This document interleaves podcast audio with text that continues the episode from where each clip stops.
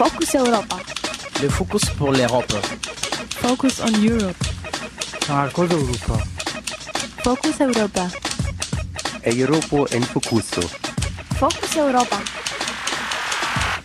Fokus Europa. Nachrichten und Themen aus Europa auf Radio Dreieckland.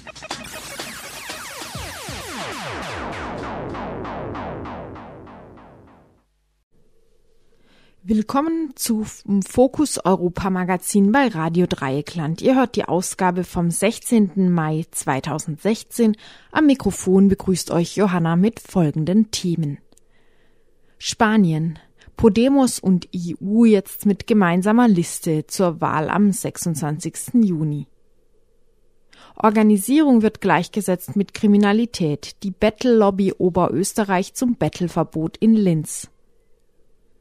Ist der EU-Türkei-Deal eigentlich ein Abkommen? Eine folgenschwere Frage. Wie lang kann das gehen, ohne dass die Gesellschaft total erodiert? Neues Sparpaket und geplanter Kürzungsautomatismus für Griechenland. Neues Europol-Mandat. Von der Koordinierungs- zur Ermittlungsbehörde mit wenig demokratischer Kontrolle.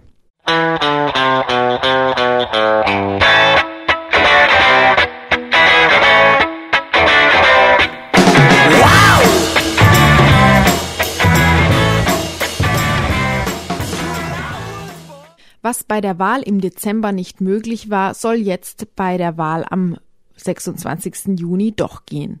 Podemos und EU haben eine gemeinsame Listenkandidatur angekündigt.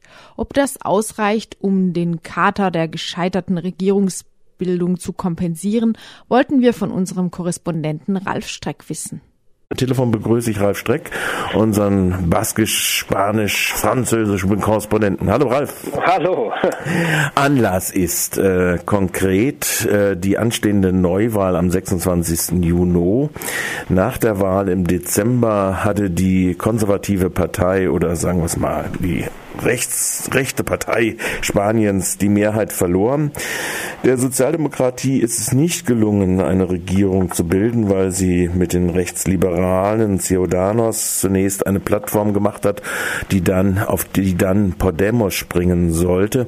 Jetzt die aktuelle Meldung ist, dass Podemos den Fehler oder die Izquierda Unida, also die Linksunion, Vereinte Linke, ja, Vereinte Linke, nicht den Fehler nochmal machen wollen wie bei den Dezemberwahlen, wo sie Sitze verschenkt haben, weil sie nicht zusammengegangen sind, äh, sondern es ist die aktuelle Meldung, dass es eine gemeinschaftliche Liste geben wird. Ziehen sich da welche aus den äh, an Haaren aus den Fehlern der Vergangenheit heraus? Ja, bei Podemos kann man das sagen. Ich meine, der Parteichef hat ja etwas längere Haare und der zieht sich vielleicht am, äh, am äh, eigenen Schopf aus dem Schlamm. Äh, kennt man ja von Münchhausen, ne, diese Geschichte. Äh, bei ihm trifft es so ein bisschen zu, äh, weil das war schon etwas äh, verstörend für viele Menschen, mit welcher Arroganz der im vergangenen Jahr ein mögliches Bündnis abgelehnt hat, das auf die die Vereinte Linke vor allen Dingen da der der designierte Parteichef äh, Alberto Gasson abgezielt hat. Also äh, der kriegt natürlich jetzt auch in, in Medien von, von links bis rechts äh, seine Worte von damals unter die Nase gerieben, äh, wo er äh, von der Vereinten Linken ähm, zum Beispiel als krummelnden Zwerg einer traurigen Linken äh, gesprochen hat, die im eigenen Saft schmort ähm, und dafür, der machte sie sogar verantwortlich dafür, dass sich in Spanien in den letzten äh, 25 Jahren nichts geändert hat.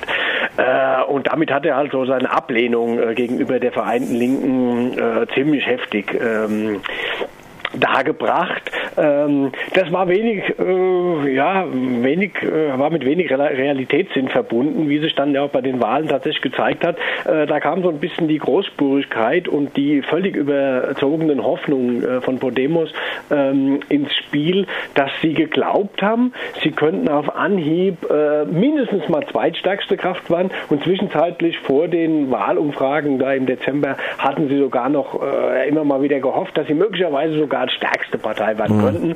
Das ist natürlich, das ist gescheitert. Ähm, weil man natürlich auch sich gegenüber der traditionellen Linken so scharf abgegrenzt hat.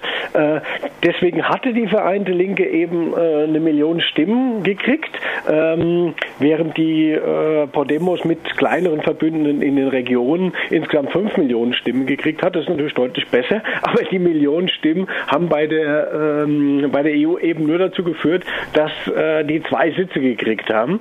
Und damit war es extrem schwierig, eine Links, ähm, eine Linksregierung zu, bünd, äh, zu, zu, bündeln. Und vor allen Dingen ähm, hatte sie das Problem, für, vor allen Dingen für diese Sozialisten, dass man angewiesen war auf äh, für eine Regierungsbildung auf Parteien aus Katalonien und dem Baskenland, die äh, für die Unabhängigkeit eintreten. Und über diese Linie wollte die PSOE in keinem Fall gehen, deswegen, weil die auch ziemlich nationalistisch sind, haben die halt eben versucht, ihren Pakt da mit den Ciudadanos zu machen. Das sind extreme spanische Nationalisten, die mit allen Mitteln verhindern wollen, dass da irgendwie was passieren könnte nach schottischem Vorbild, äh, Vorbild in Spanien.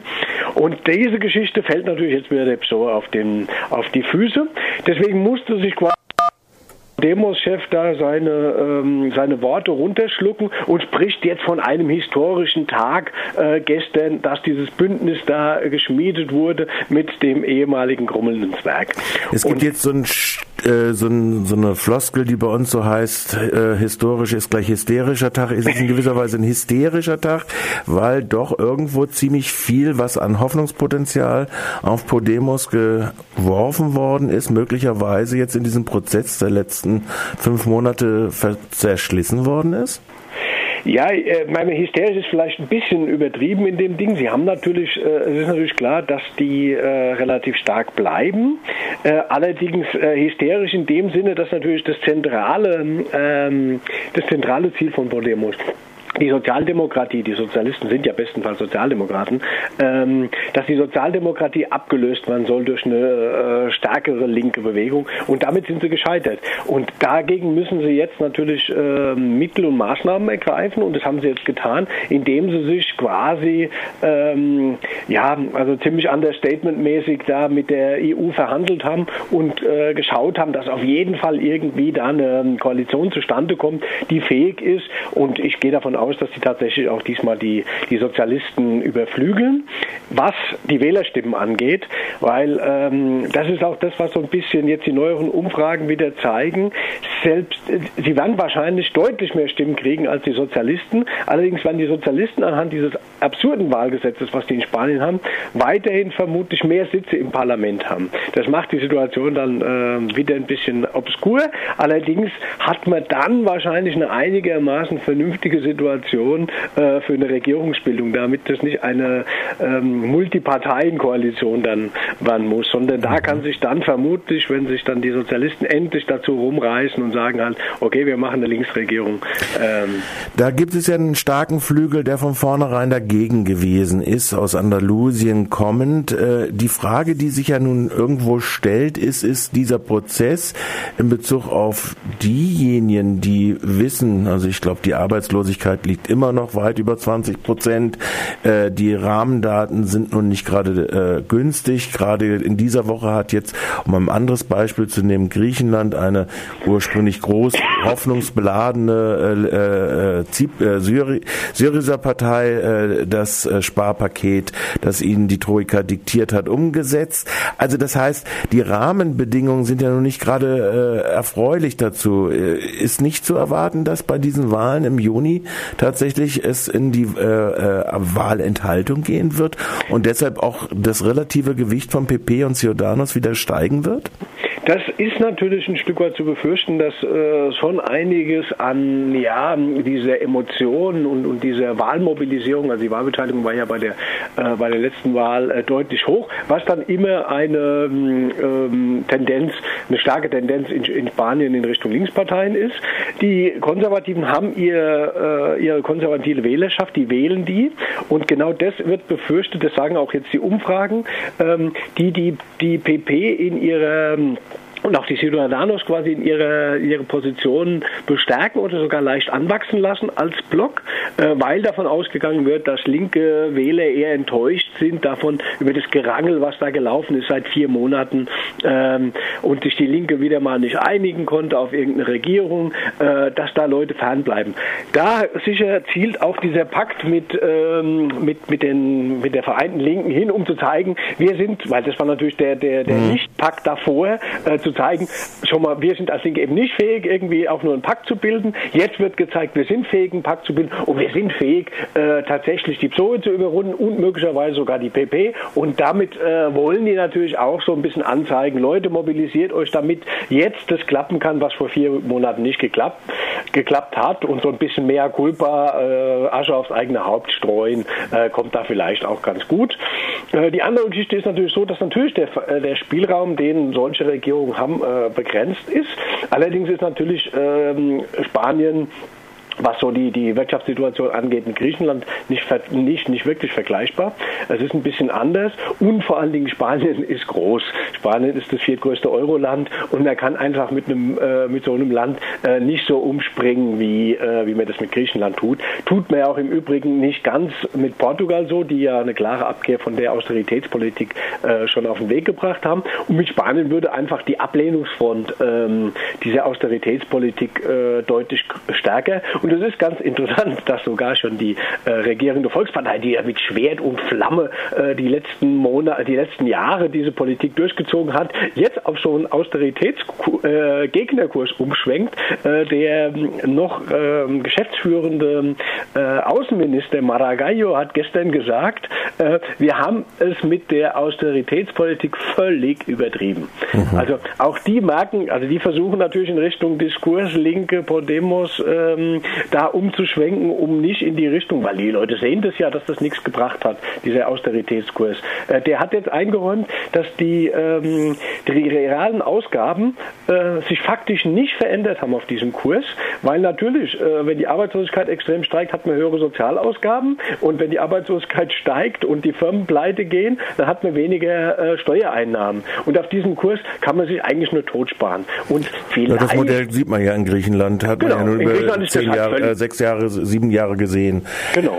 Gut, also Zwischenbericht. Wir werden wahrscheinlich noch vor dem Wahl nochmal über, über die Endphase denn des Wahlkampfs äh, gucken, auch wie das mit der Mobilisierung aussehen wird äh, und nochmal äh, darüber telefonieren. Ich bedanke mich erstmal ja, bitte, bitte. an dich, äh, an Ralf Streck, äh, für diese Beurteilung der Situation. Nach dem Zusammengehen von äh, Podemos und äh, Link Vereinigter Linke in einer gemeinsamen Wahlliste zur Wahl am 26. Juni. Danke. Unser Spanien- und Baskenland-Korrespondent Ralf Streck zu den bevorstehenden Wahlen in Spanien am 26. Juni.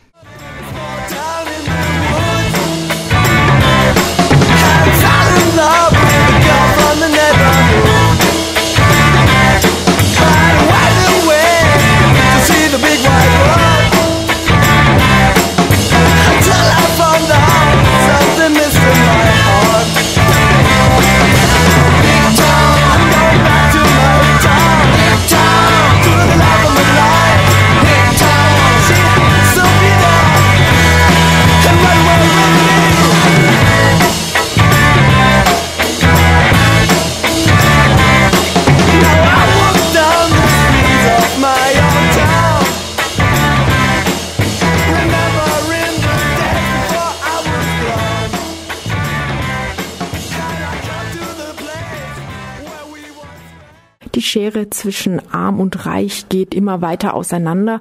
Gleichzeitig wird Armut im öffentlichen Raum nicht gern gesehen. In Freiburg ordnete kürzlich das Ordnungsamt an, dass Obdachlose von Schlafplätzen in der Innenstadt geräumt werden sollen. Eleganter vertrieben werden sie hier durch die Umgestaltung des Platzes der alten Synagoge. Ein anderer ungeliebter Ausdruck der Armut ist das Betteln und hier scheint derzeit eine Tendenz zu größerer Repression auf. In Freiburg sind es Polizeiverordnungen von 2005 und 2009, in denen bestimmte Formen des Bettelns verboten sind, das sogenannte aggressive Betteln und das Betteln mit Kindern. In der oberösterreichischen Landeshauptstadt Linz ist seit dem 2. Mai sogar das stille Betteln in bestimmten Teilen der Stadt verboten. Ähnlich ist es in Salzburg. In Wien fordert die FPÖ derzeit ein solches sektorales Bettelverbot ebenfalls. Allerdings gibt es in Österreich auch Unterstützung für bettelnde Menschen und starke kritische Gegenstimmen. Ja, es gibt sogar eine Bettellobby. Zur Bettellobby Oberösterreich gehört Christian Diabel und mit ihm bin ich jetzt verbunden. Guten Morgen, Christian. Guten Morgen. Ja, erstmal zu euch als Battle-Lobby. Wie ist euer Selbstverständnis? Wir haben uns 2011 gegründet im Vorfeld, wo in Oberösterreich das erste Battle-Verbot beschlossen war. Also wir haben eine ganze Reihe von Verschärfungen in den letzten Jahren erlebt und haben uns relativ spontan zusammengefunden, weil wir den Eindruck hatten, dass dieses Battleverbot in den Medien und im öffentlichen Diskurs eigentlich kaum äh, kritisiert wird, kaum hinterfragt wird. Und es hat so den, den Anschein gehabt, als würde ja so sang- und klanglos über die Bühne gehen, ohne Widerspruch. Und das wollten wir nicht so hinnehmen und haben eine Protestaktion organisiert. Das war das erste Linzer Massenbetteln. Wir haben 400 Leute in der Landstraße, die große Einkaufsstraße in Linz, gebettelt, symbolisch gebettelt. Und mit dem haben wir große Medienaufmerksamkeit erlangt und haben es so geschafft, dass zumindest etwas intensiver über das Thema diskutiert worden ist in den Tagen vor der Beschlussfassung. Äh, verhindern konnten wir es damit nicht. Also die, die erste Aktion, die wir gemacht haben, das war auch unser Schwerpunkt in den ersten Jahren, vor allem Öffentlichkeitsarbeit. Das hat sich in den letzten Jahren ein bisschen verändert. Wir haben dann begonnen, eine Rechtsberatung anzubieten im vorigen Jahr. Das heißt, wir bieten einmal im Monat einen Beratungstermin, wo armutsreisende Bettlerinnen zu uns kommen können und wo wir sie erstens einmal über die Rechtslage aufklären und zweitens sollten sie die Strafen, die sie bekommen, beeinspruchen wollen, äh, dann unterstützen wir sie dabei. Das sind so die zwei großen Aufgabenbereiche. Euer Name Battle Lobby, der klingt ja auch etwas provokant. Das ist bewusst so gewählt, nehme ich an. Es ist bewusst so gewählt. Es gibt in Wien schon länger eine Battle Lobby. Also den Namen haben wir sozusagen geklaut aus Wien. Und der hat uns deswegen sehr gut gefallen, nicht nur weil er sehr prägnant ist und eben ein bisschen provokant ist, sondern weil wir genau da das Defizit gesehen haben. Es hat einfach keinen oder kaum Menschen gegeben, die sich für diese Bettlerinnen, äh, für die Armutsreisenden eingesetzt haben. Es hat keinen Dialog mit ihnen gegeben. Äh, man hat sehr viel über sie gesprochen, aber, aber ganz wenig mit ihnen. Und dieses Defizit wollen wir ausgleichen. Und da passt der Name Lobby, auch wenn er negativ besetzt ist, äh, meiner Meinung nach sehr gut, weil es genau um das geht. Die Diskussion um Battleverbote habe ich zumindest aus Wien immer wieder so halb mitgekriegt, als auch relativ heftig. Jetzt Linz und Salzburg mit Battleverboten. Ich habe den Eindruck, dass es in Österreich einen bundesweiten Trend zu verstärkten Battleverboten gibt. Ist das so richtig? Ja, grundsätzlich schon. Seit die Reisefreiheit für Rumänien besteht, Rumänien und Bulgarien, gibt es einfach einige, also es sind insgesamt nicht viele, aber es gibt äh, Armutsreisende aus Armenien, die zu uns kommen. In Linz sind das vor allem Menschen aus Braschow. Das ist eine Stadt in Siebenbürgen. Das sind ungarisch sprechende Roma in der Mehrzahl. So 100 bis 150, die da nach Linz kommen und sich temporär da aufhalten. Es gibt diesen Trend und man hat versucht, Betteln generell zu verbieten. Es hat in Salzburg und in einzelnen Gemeinden ein totales Bettelverbot gegeben. Das wurde aber vom Verfassungsgerichtshof aufgehoben, weil es gegen das Recht auf freie Meinungsäußerung verstoßt. Das heißt, da gibt es quasi ein Urteil, das diese absoluten Bettelverbote verhindert. Und man ist dann dazu übergegangen, äh, in den Bundesländern, in den Gemeinden, das Betteln immer mehr einzuschränken. So wie es jetzt offenbar auch in Freiburg ist, dass der erste Schritt war das Verbot von Betteln mit Kindern, vom aggressiven und aufdringlichen Betteln und vom organisierten Betteln. Ein zweiter Schritt war dann 2014 der Verbot des gewerblichen Bettelns. Äh, das sind alles sehr schwammige Begriffe, die kaum exekutierbar sind, in Wirklichkeit kaum nachweisbar. Es ist bis jetzt nicht gelungen, das organisierte Betteln wirklich irgendwie zu erfassen und nachzuweisen. Trotzdem bedient man sich dieser Mittel. Und der letzte Schritt war jetzt eben ein sektorales Bettelverbot. Das ist dann quasi ein absolutes Bettelverbot, aber temporär und örtlich beschränkt. Das heißt, man hat versucht, nachdem das allgemeine totale Verbot nicht gehalten hat vor dem Verfassungsgerichtshof, den Spielraum für das Betteln, das legale Betteln immer weiter einzuschränken. Und da hat man jetzt quasi die letztmögliche Verschärfung in Linz beschlossen, äh, nämlich äh, dass in großen Teilen der Innenstadt, vor allem in den Gegenden, wo Betteln äh, sich noch auszahlt, also wo eine hohe Frequenz ist von einkaufenden Menschen in der großen Einkaufsstraße und in den angrenzenden Straßen und Parks, gilt jetzt dieses totale Bettelverbot. An das Bettelverbot schloss sich dann in Linz inzwischen schon auch die Räumung von Zeltlagern an, in denen Menschen, die vom Betteln leben, gewohnt haben. Wie kam es zu dieser Räumung? Ja, Räumungen gibt es schon ganz lange. Das hat den Hintergrund, dass die Armutsreisenden bei uns keinerlei Anspruch haben auf irgendwelche Unterstützung. Das heißt, Sozialleistungen sowieso nicht, aber sie haben auch keinen Zugang zur normalen Obdachlosenhilfe. Das heißt, sie können nicht in die Wärmestube, sie können nicht in die Notschlafstellen aber sie sind wirklich, und das ist auch ganz bewusst so, sie sind wirklich ganz auf sich alleine gestellt, was dazu führt, dass sie entweder, sofern sie nicht in, in den Autos übernachten, dass sie in Abbruchhäusern schlafen, dass sie illegal zelten auf irgendwelchen Brachflächen. Das ist schon länger so. Wir haben in Linz mindestens, also ich kenne vier bis fünf Abbruchhäuser, die von Armutsreisenden zeitweise bewohnt worden sind, die sind dann abgerissen worden, versiegelt worden. Da findet eine ständige Vertreibung statt. Das ist also kein neues Phänomen. Was jetzt neu ist, ist, es hat Ende Februar und Anfang März drei Brandanschläge auf Zeltlager von Armutsreisenden gegeben. Also das war immer untertags, wenn die in der Innenstadt unterwegs waren. Da sind dreimal alle Zelte abgebrannt mit dem gesamten Hab und Gut. Eindeutig Brandstiftung. Täterinnen konnten noch nicht gefunden werden. Und im Anschluss an diese Brandstiftungen hat die Stadt verkündet, dass in Zukunft solche illegalen Zeltlager umgehend geräumt werden. Also früher hat man da ein bisschen abgewogen, nicht automatisch geräumt gleich. Jetzt ist es so, dass diese Zeltlager umgehend geräumt werden. Das heißt, die Leute schlafen mittlerweile, sofern sie nicht irgendwo anders noch Unterschlupf finden, in Hauseingängen unter der Brücke, wie das zum Beispiel in Salzburg äh, auch der Fall ist. Also Gewalt gegen Bettlerinnen ist da wegweisend dann auch für die städtischen Verordnungen. Nun ist, sind diese Räumungen vielleicht der allerschärfste Ausdruck eines Vorgehens gegen Bettlerinnen und Bettler. Wie wird das Bettelverbot selbst denn exekutiert? Also ist das vor allem eine Verordnung, die vielleicht der politischen Stimmungsmache dient oder wird sie auch tatsächlich streng umgesetzt von der Polizei? Sie wird schon umgesetzt. Das ist mal mehr, mal weniger in den letzten Jahren gewesen. Das kommt, hängt sehr stark von der politischen Stimmungslage ab. Bei uns kommt noch dazu, dass Linz über einen Ordnungsdienst verfügt seit einigen Jahren, der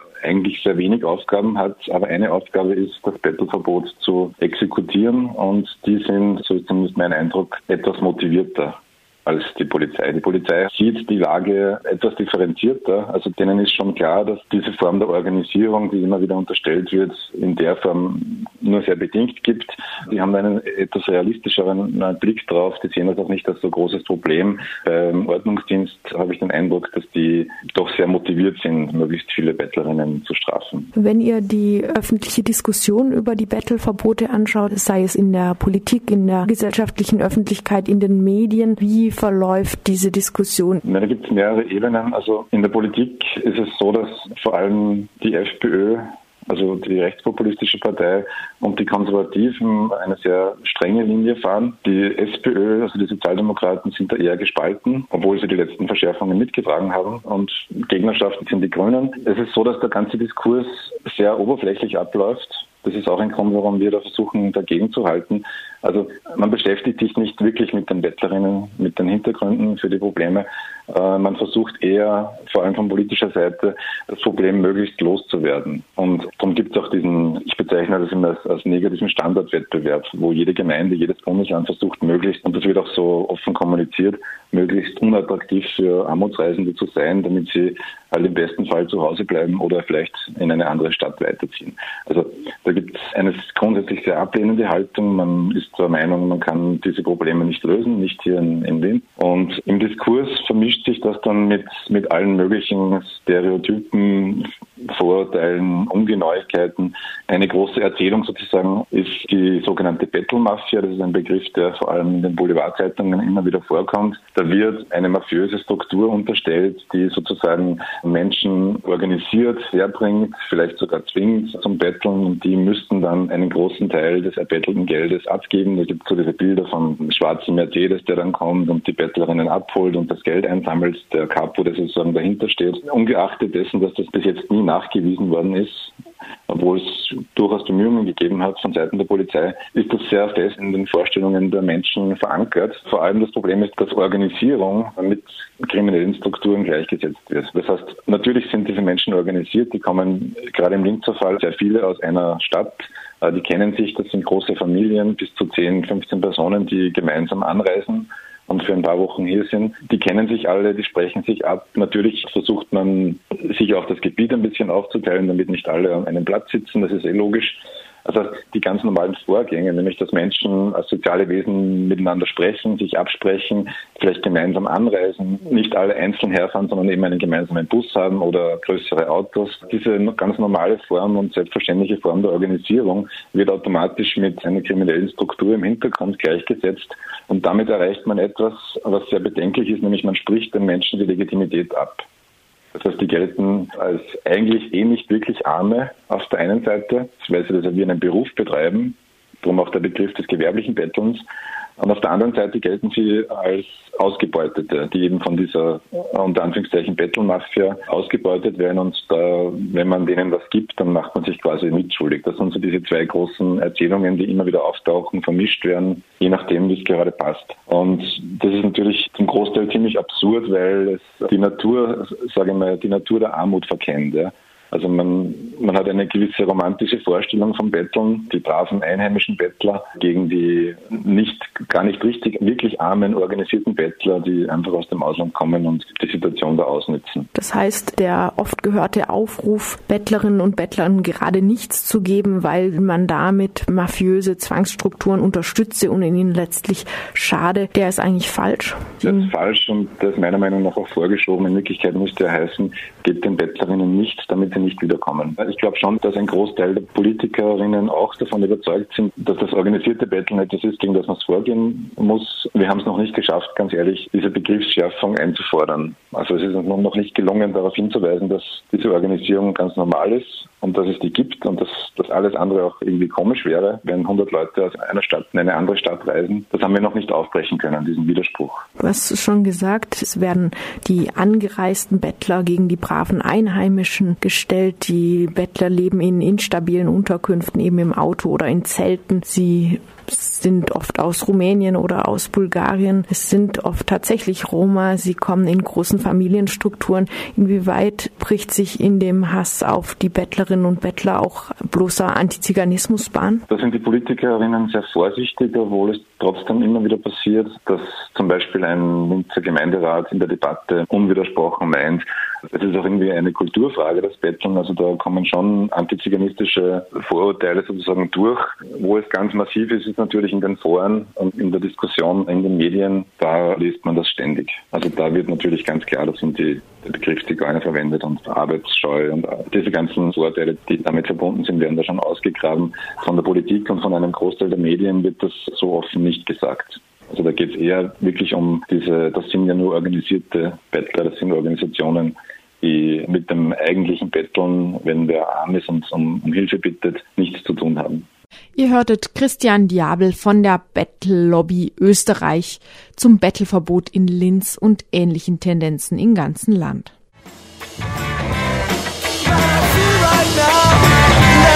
Ist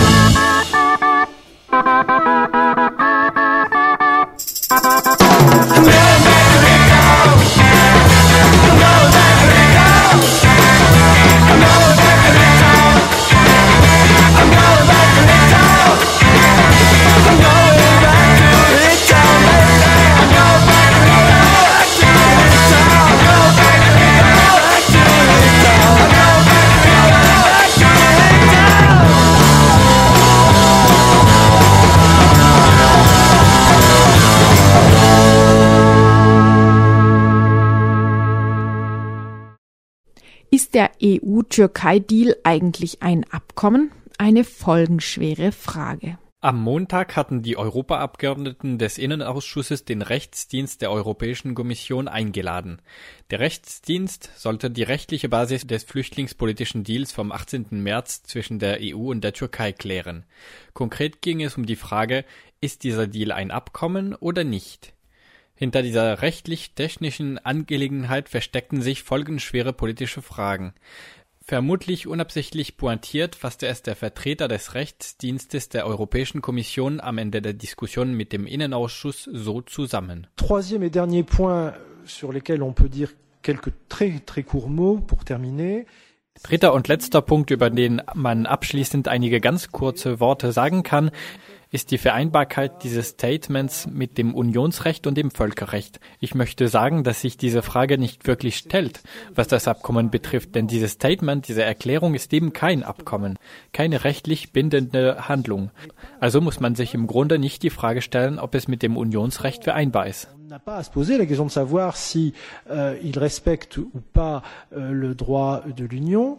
Zusammengefasst vereinbarten die EU und die Türkei mit dem Deal Folgendes.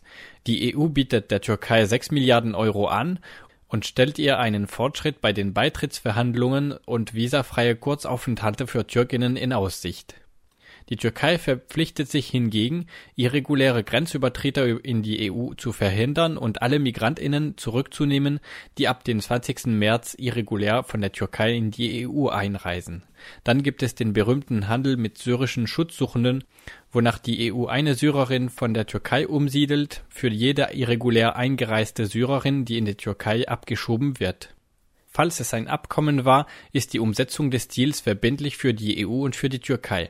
Aber dieser Deal hätte nicht in Kraft treten und umgesetzt werden dürfen, bevor es vom Europäischen Parlament ratifiziert worden ist. Dabei wurde der Deal am 20. März wirksam und erste Abschiebungen unter diesem Deal gibt es seit Anfang April. Falls der Deal kein Abkommen, sondern lediglich eine Erklärung ist, dann ist er nicht verbindlich. Weder die EU noch die Türkei könnten sich beschweren, falls sich das andere Land nicht an seinen Zusagen hält.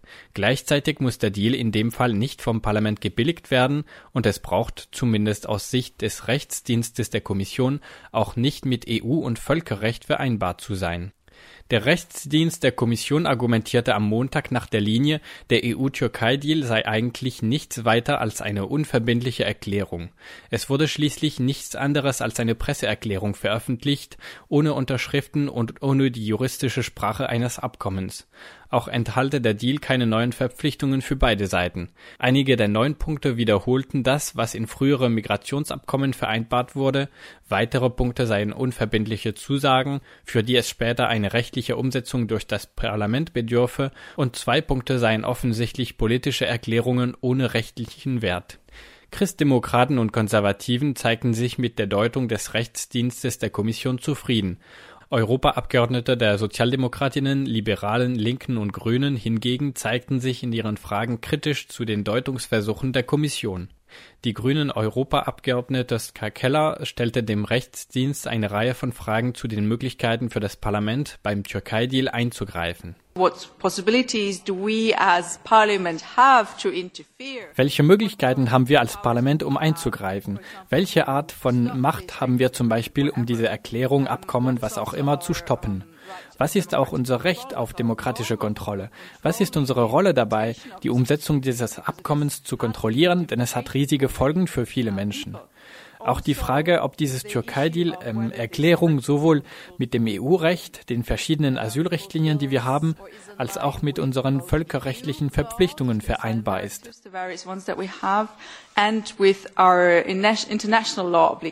Die linke Cornelia Ernst kritisierte vor allem die Unvereinbarkeit des Türkei-Deals mit der Genfer Flüchtlingskonvention. Je mehr man sich mit der Materie beschäftigt, desto deutlicher wird, dass, wenn man einfach sich den Türkei-Deal, so wie er jetzt ist, anschaut, er juristisch hoch umstritten ist.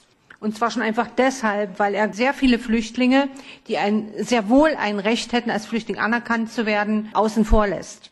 Das sind alle Nicht-Syrer. Und ein großer Teil der Syrer eben auch, nämlich weil ein Stichtag vorgegeben ist.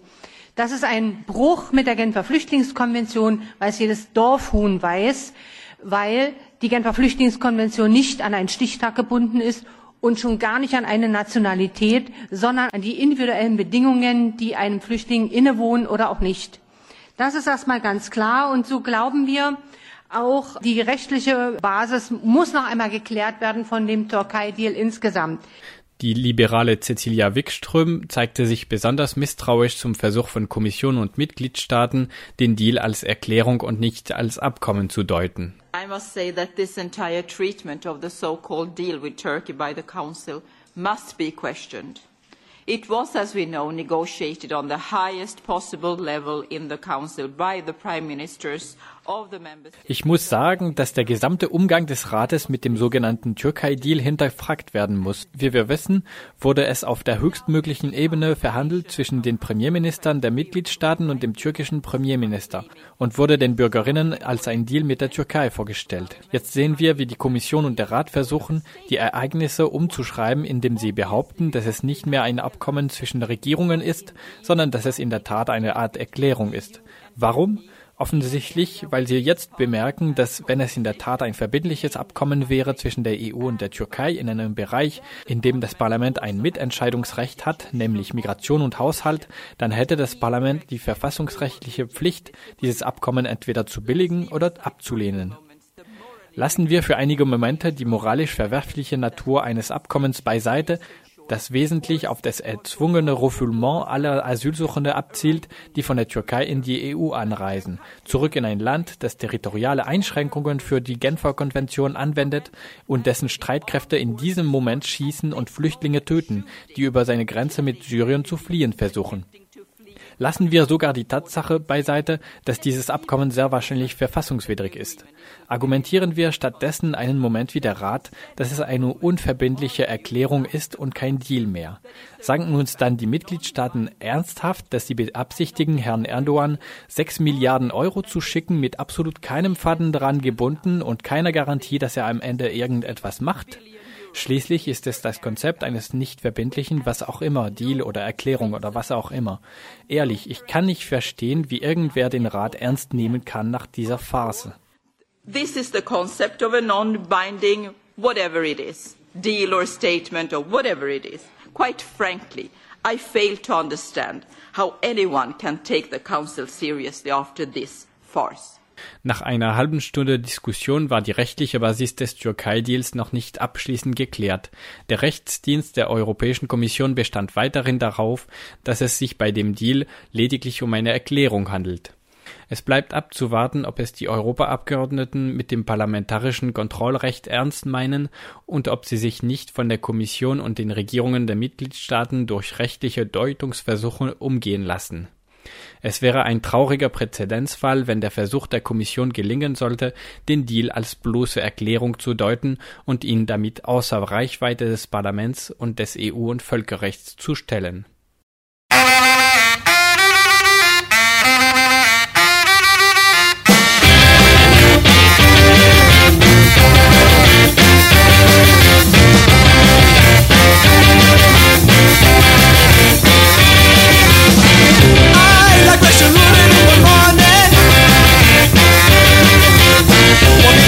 lifelong through. I've been beating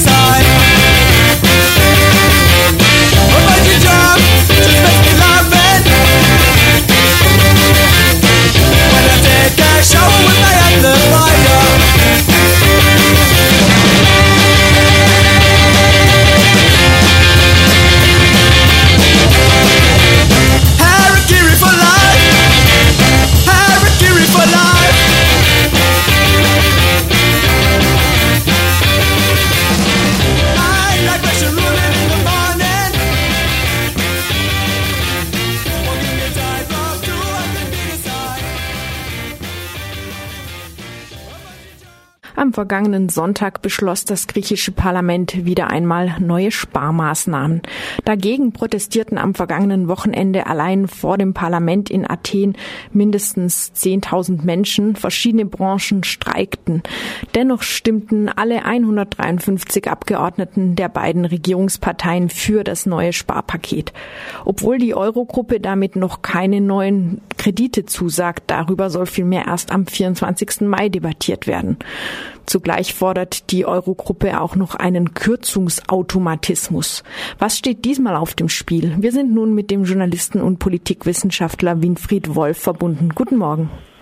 Schönen guten Morgen nach Freiburg. Hallo. Erstmal vielleicht ein kleiner Überblick. Was beinhaltet das Sparpaket vom Sonntagabend diesmal? Soweit ich äh, die Medien richtig verfolgt habe, beinhaltet es einmal eine Anhebung des äh, Mehrwertsteuersatzes allgemein auf äh, nunmehr 24 Prozent. Es beinhaltet weiterhin eine äh, weitere komplizierte Änderungen der Steuergesetzgebung, in der Regel eine Steueranhebung, gleichzeitig eine Kürzung wieder bei den Renten, die zwölfte oder dreizehnte Kürzung, die bei den Renten äh, stattfinden wird. Und das Ziel wird sein, äh, ein äh, Wirtschafts-, ein Überschuss im Primärhaushalt von 3,5 Prozent, der mit diesen Maßnahmen erreicht werden soll.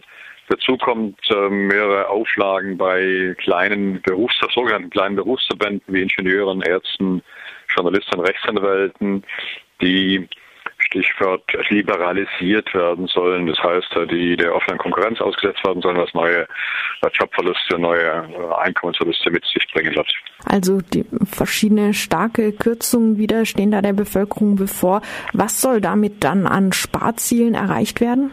Formal heißt es immer, dass es um 5,4 Milliarden Euro Einsparung geht und da argumentiert dann immer die Europäische Union, das sei ja nicht so schlimm oder die Eurogroup besser gesagt, also die äh, Finanzminister der, des Euroraums und Herr Schäuble argumentieren, das sei ja nicht so viel die Gesamtsumme, um die es am Ende gehen soll. Man muss aber sehen, dass die Gesamtsumme von rund 5 Milliarden am Ende äh, eben, eben draufgesattelt wird. Also dass die Sparmaßnahme, die es seit 2010 äh, Frühjahr gibt, mit dem ersten Memorandum, dem zweiten Memorandum, jetzt seit Juli letzten Jahres haben wir ein drittes Memorandum, sozusagen einer Bevölkerung zugemutet werden, die mindestens 30 Prozent Einkommensverluste in den letzten sechs Jahren erlebt hat und die mit einer Arbeitslosenquote von 25 Prozent und einer Jugendarbeitslosigkeit von bis zu 50 Prozent konfrontiert ist. Und das vom Hintergrund eben sechs, sieben Jahre Wirtschaftsrückgang und auch in diesem Jahr 2016 droht ein neuer Wirtschaftsrückgang. Rentenkürzungen hast du als eine der Maßnahmen genannt, die beschlossen wurden. Davon ist schon mindestens seit Ende letzten Jahres die Rede und genauso lange gibt es auch sehr starke Proteste dagegen, gerade im Januar, Februar, März starke Bauernproteste. Hat hier der Widerstand der Bevölkerung zumindest eine Verzögerung des Beschlusses bewirkt oder sogar inhaltliche Modifikation oder haben sich die ParlamentarierInnen davon gar nicht berühren lassen? Doch, es gab sicher eine Verzögerung. Ich meine, das Ganze zieht sich jetzt seit äh, Herbst letzten Jahres hin. Im Herbst wurde äh, der Beschluss formal gefasst, dass es ein drittes Memorandum gibt. Das heißt, die Syriza wurde erpresst und äh, die Regierung hat kann man sagen, kapituliert. Der Flair des Widerstands äh, ist seitdem weg, seit äh, September letzten Jahres. Und es gab jetzt schon einen langen Prozess äh, von hin und her, von äh, Protesten, von Demonstrationen, von äh, Bauern, von den verschiedenen bereits genannten äh, Berufsständen und so weiter. Es gibt auch kleine Ausgleichsmaßnahmen, das möchte ich nicht äh, verhehlen, dass äh, Syriza sich schon bemüht, äh, bei den Schwächsten der Gesellschaft nicht ganz so brutal zu sparen. Trotzdem ging, ging auch unter anderem die Beihilfen für kleine Pensionisten wurden auch reduziert. Und das Hauptproblem ist ja eigentlich das Verrückte, dass gesagt wird, Sie müssen ein Rentensystem etablieren, in dem die Einnahmen den Ausgaben entsprechen. Ja, also in dem keine staatlichen Zuschüsse ins Rentensystem reingegeben werden dürfen. Das waren die Beihilfen, die gezahlt wurden. Das ist deswegen absurd, weil natürlich ja im deutschen Rentensystem auch massiv äh, steuerliche Beihilfen gezahlt werden und überall in der Regel in der Europäischen Union der Rentensystem Beihilfen gezahlt werden müssen, dass also die Einnahmen aus den Renten ähm, Steuer, also den Rentenbeiträgen der Aktiven, der noch Arbeitenden nicht die Ausgaben decken. Und dann kommt in Griechenland was Besonderes hinzu. Das Besondere besteht darin, dass die Rentenkasse vor drei Jahren massiv ausblutete, weil es einen Schuldenschnitt gab, der griechischen Schulden, einen teilweisen Schuldenschnitt gab damals, vor allem wo private äh, Banken äh, betroffen waren, aber auch die Rentenkasse. Die Rentenkasse hat einen Großteil ihrer Sparanlagen in griechische Staatsanleihen angelegt und sie musste es in griechischen Staatsanleihen anlegen. Das war verpflichtend gesetzmäßig und diese Staatsanleihen wurden entwertet, sodass sie bis zu 20 Milliarden Euro Verluste hatten in der Rentenkasse. Und jetzt sagt man, die Rentenkasse muss sich selber tragen, obwohl man vorher als EU eine Maßnahme ergriffen hat, die die Rentenkasse ausbluten ließ. Das Ganze ist einfach makaber. Es wurden dann auch, wie schon erwähnt, Mehrwertsteuererhöhungen beschlossen. Es gab aber doch auch letzten Sommer schon im Rahmen des Memorandums im Juli Mehrwertsteuererhöhungen. Wo ist jetzt überhaupt nochmals Luft nach oben? Die Mehrwertsteuern im letzten Jahr wurden auf den Inseln angeglichen. Das heißt, die Inseln werden inzwischen gleich stark mit Mehrwertsteuer belastet, äh, mit dem Grundsteuersatz von 23 Prozent. Und jetzt wurde die Mehrwertsteuer allgemein nochmal von 23 oder jetzt wird die Mehrwertsteuer allgemein nochmal von 23 auf 24 Prozent erhöht. Das heißt, das ist, äh, wenn ich es richtig sehe, der höchste oder der so gut wie höchste Steuersatz überhaupt in der ganzen Europäischen Union. Wir wissen ja, indirekte Steuern sind Steuern, die besonders sozial ungerecht sind, weil sie alle gleich treffen, damit also die Schwachen stärker treffen als die Reichen. Und die Inseln sind deswegen natürlich auch, also ja, steuerkriminell, weil Inseln generell in der Europäischen Union, also Korsika im Bereich von Frankreich, die Kanaren im Bereich von Spanien, die Azoren im Bereich von Portugal, massive Steuer Reduktionen haben, um zu erreichen, dass die Inseln einigermaßen versorgt werden können. Das heißt, die Erleichterungen steuerlich bei Korsika, bei äh, Kanaren, bei Madeira, bei Azoren äh, sind Maßnahmen, um auszugleichen, dass Inseln naturgemäß einfach eine größere Belastung haben für die Versorgung mit Lebensmitteln, zum Teil ja mit Wasser, die dorthin gebracht werden. Deswegen ist es besonders ungerecht, dass im letzten Jahr die Steuern auf die griechischen Inseln gleichgestellt wurden und die gleichgesteuert werden müssen wie auf der Peloponnes oder in Nordgriechenland. Die Kürzungen, die Sparmaßnahmen, die jetzt beschlossen wurden, sind natürlich nur wieder mal ein kleiner Schritt in einem ganz großen Programm. Unter der Quadriga, unter den Gläubigern wird über die gröberen Linien debattiert, während der IWF mittlerweile für einen Schuldenschnitt plädiert, fordert die Eurogruppe weitere Maßnahmen und so ist von einem Kürzungsautomatismus die Rede, der Griechenland treffen soll in Zukunft, wenn das Wirtschaftswachstum nicht ein bestimmtes Maß erreicht. Wie würde dieser Kürzungsautomatismus denn praktisch funktionieren? Die Eurogroup die ohnehin eine Art Diktat über die mit der Quadriga, früher der Troika, äh, in Griechenland errichtet hat, seit dem Jahr 2010 früher mit der Troika und seit Sommer letzten Jahres mit der Quadriga, also Europäische Zentralbank, Europäische Union, Internationaler Währungsfonds, sofern er mitmacht, faktisch ist momentan am Rande stehend, und der ESM, das ist der Kreditfonds der Europäischen äh, Gemeinschaft, der, des Euroraums. Diese Diktat, was die Europäische Union da errichtet hat, ist schon total undemokratisch. Das heißt, es gibt keine Möglichkeit, souverän im Parlament in Athen Entscheidungen zu treffen. Es stehen immer unter Vorbehalt der Quadriga. Und jetzt kommt hinzu, dass diese Quadriga sagt, äh, wir bitten, wir bitten, wir fordern vom griechischen Parlament Beschlüsse über weitere Sparmaßnahmen, gegebenenfalls äh, Steuererhöhungen oder Rentenkürzungen oder Mehrwertsteuererhöhungen, wie auch immer, von einem gewissen Betrag von mehreren Milliarden Euro, die auf Vorrat beschlossen werden, sozusagen. Und sobald bestimmte Vorgaben wie Wirtschaftswachstum oder wie andere Sparmaßnahmen nicht eintreten, treten die anderen automatisch in Kraft. Das sind sozusagen die äh, Vorratsbeschlüsse, die verlangt werden. Dagegen argumentiert die Regierung bisher in Athen, äh, das geht nicht, das ist nirgendwo auf der Welt ermöglicht, das, verletzt Grundsätze der Demokratie, dass auch Vorratsbeschlüsse fast die irgendwann in Kraft treten und die andere in Brüssel sozusagen oder in äh, Berlin auslösen können. Trotzdem besteht bisher die Europäische die, der Euroraum und die Eurogruppe auf dieser Art von Vorratsbeschlüssen zum Sparen. Kann man schon vorhersagen, welche Folgen solche Vorratssparmaßnahmen Sparmaßnahmen so einen Kürzungsautomatismus für die griechische Wirtschaft hätten? Ja, man kann sagen, dass generell seit, also also seit äh, 70 Jahren äh, argumentieren Ökonomen mit Verweis auf äh, Brüning im Jahr 32, also seit 80 Jahren äh, auf Brüning 1932, dass man in einer Wirtschaftskrise nicht sparen darf. Ja, wenn eine Wirtschaftskrise spart, also nochmal öffentliche Ausgaben reduziert, dann verstärkt man die Wirtschaftskrise. Brüning hat es getan. 32 hat die Wirtschaftskrise verschärft und uns allen der Faschismus beschert. Äh, wenn jetzt also in Griechenland seit 2010 Jahr für Jahr die öffentlichen Ausgaben reduziert werden, die Beschäftigungszahl um 40 Prozent im öffentlichen Sektor reduziert wird, hat dies diese Krise beschert.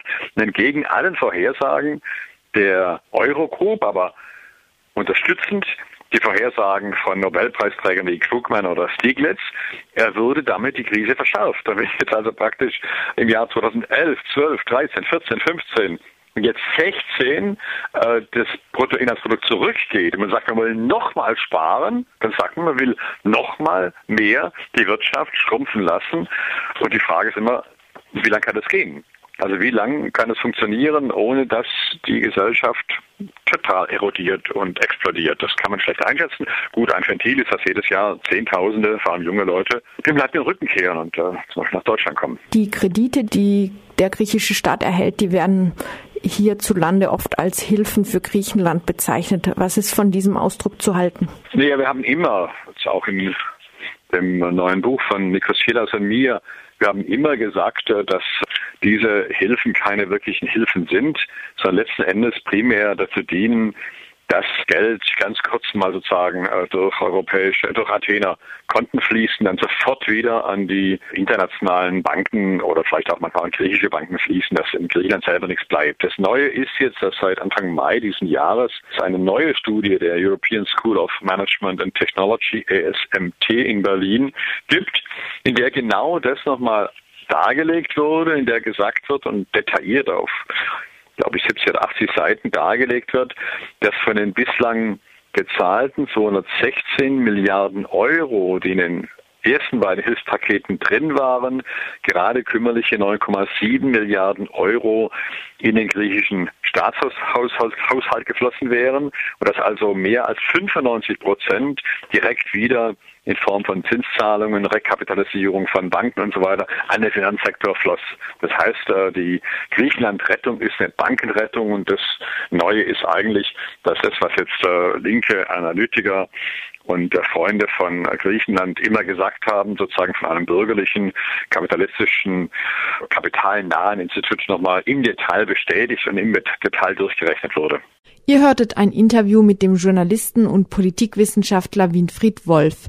Er hat kürzlich zusammen mit Nikos Chilas das Buch Die griechische Tragödie Rebellion, Kapitulation, Ausverkauf im Promedia Verlag veröffentlicht.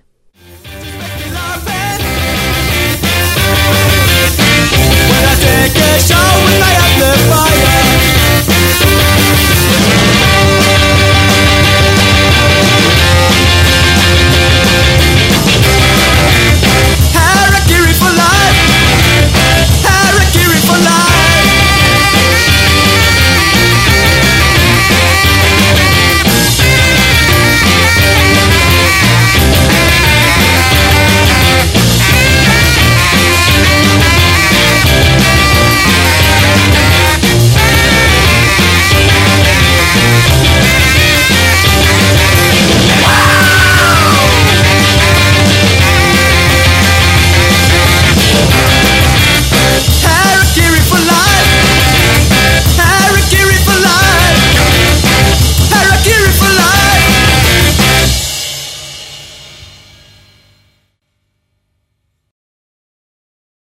Am Mittwoch hat das Europäische Parlament im Plenum endgültig über die neue Europol-Verordnung abgestimmt. Mit dem neuen Mandat weitet die EU die Kompetenzen der Europäischen Behörde für polizeiliche Zusammenarbeit deutlich aus. Aus einer Behörde für Koordination wird ab Mai 2017 eine Behörde mit eigenen Ermittlungs- und Handlungskompetenzen, unter anderem in den Bereichen Terrorismusbekämpfung, Entfernung von Internetinhalten, grenzüberschreitende Kriminalität und Migrationsbekämpfung. Die Zustimmung des Parlaments war keine Überraschung. Zuvor hatten sich Delegierte der Kommission, des Rats und des Parlaments bei sogenannten Trilogverhandlungen auf ein gemeinsames einen gemeinsamen Verordnungstext geeinigt. Somit konnte das Parlament lediglich den Text so annehmen oder als Ganzes ablehnen, aber keine Änderungen mehr vorschlagen. Und besonders die Anschläge von Paris und Brüssel durften Europaabgeordnete überzeugt haben, die polizeiliche Zusammenarbeit zu verstärken.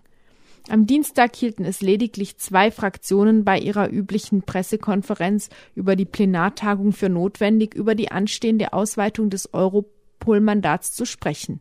Die Christdemokraten und die Linken. Der Vorsitzende der größten Fraktion EVP und Europaabgeordnete der CSU Manfred Weber nahm ohne Überraschung Stellung für das neue Europol-Mandat. Europol bekommt neue Möglichkeiten, äh, im Kampf gegen internationalen Terrorismus vorzugehen. Vor allem im Internetbereich bekommt Europol eigenständige Ermittlungskompetenzen, um gegen Radikalisierung, gegen Internetkriminalität vorzugehen. Und das ist ein wichtiger Schritt, dass Europa die Sicherheit der Bürger verbessert und stärkt. Äh, dahinter steht aus unserer Sicht, dass Europa auch eine Sicherheitsunion werden muss. Das ist die Erwartungshaltung, die die Bürger haben, dass wir Sicherheit gewährleisten. Für die linke Fraktion sprach Cornelia Ernst. Sie begrüßte einerseits zum Beispiel, dass im endgültigen Text der Zugriff der polizeilichen Behörde Europol auf die Europäische Behörde für gerichtliche Zusammenarbeit Eurojust eingeschränkt werde. Andererseits erklärte sie jedoch, warum die linke Fraktion trotzdem mehr Negatives als Positives im neuen Europol-Mandat sieht und dagegen stimmen wollte. Es geht um eine erhebliche Aufstockung der Verantwortlichkeiten von Europol, indem man auch bestimmte neue Einrichtungen schafft. Dazu gehört das Europäische Zentrum zur Bekämpfung der Migrationsschleusung wo allein 30 neue Planstellen geschaffen werden. Mit dem Internet Referral Unit wird eine Institution geschaffen, die praktisch unliebsame Postings löscht und selber festgestellt wird seitens äh, Europol, was unliebsam ist und was nicht. Das halten wir für schwierig, zumal auch über IP-Adressen, Konten, Profile aufgeklärt werden soll und Google, Facebook und wie sie alle heißen hier tatsächlich auch mitwirken sollen. Es passiert tatsächlich mit der neuen Europol-Verordnung, mit den Kompetenzen, so wie sie jetzt geregelt werden, eine immense Datenkontrolle im großen Stil. Auch Geheimdienstdaten, das war vor allem das Drängen von Belgiern und äh, Franzosen, sollen ausgetauscht werden. Wenn sie vermischt werden mit polizeilichen Daten, wissen wir, das ist verfassungsrechtlich zumindest in Deutschland verboten. Europol nutzt im Kern die Vorratsdatenspeicherung. Wir wissen, dass die Richtlinie zur Vorratsdatenspeicherung gekippt wurde durch den EuGH. Also wieder mal ein schönes Thema für den EuGH, das Ganze. Soweit die etwas gekürzte Auflistung der linken Kritik am neuen Europol-Mandat. Im Anschluss bemängelte Cornelia Ernst noch, dass die Behörde, die Europol beaufsichtigen soll, unmöglich bei dem großen überwachten Datenfluss prüfen kann, ob Europol rechtmäßig handelt. Außerdem hätten das europäische und die nationalen Parlamente als demokratische Institutionen kaum Möglichkeiten, die Behörde Europol zu kontrollieren. Sie hätten keine Beschlussrechte und keine Einsichtsrechte.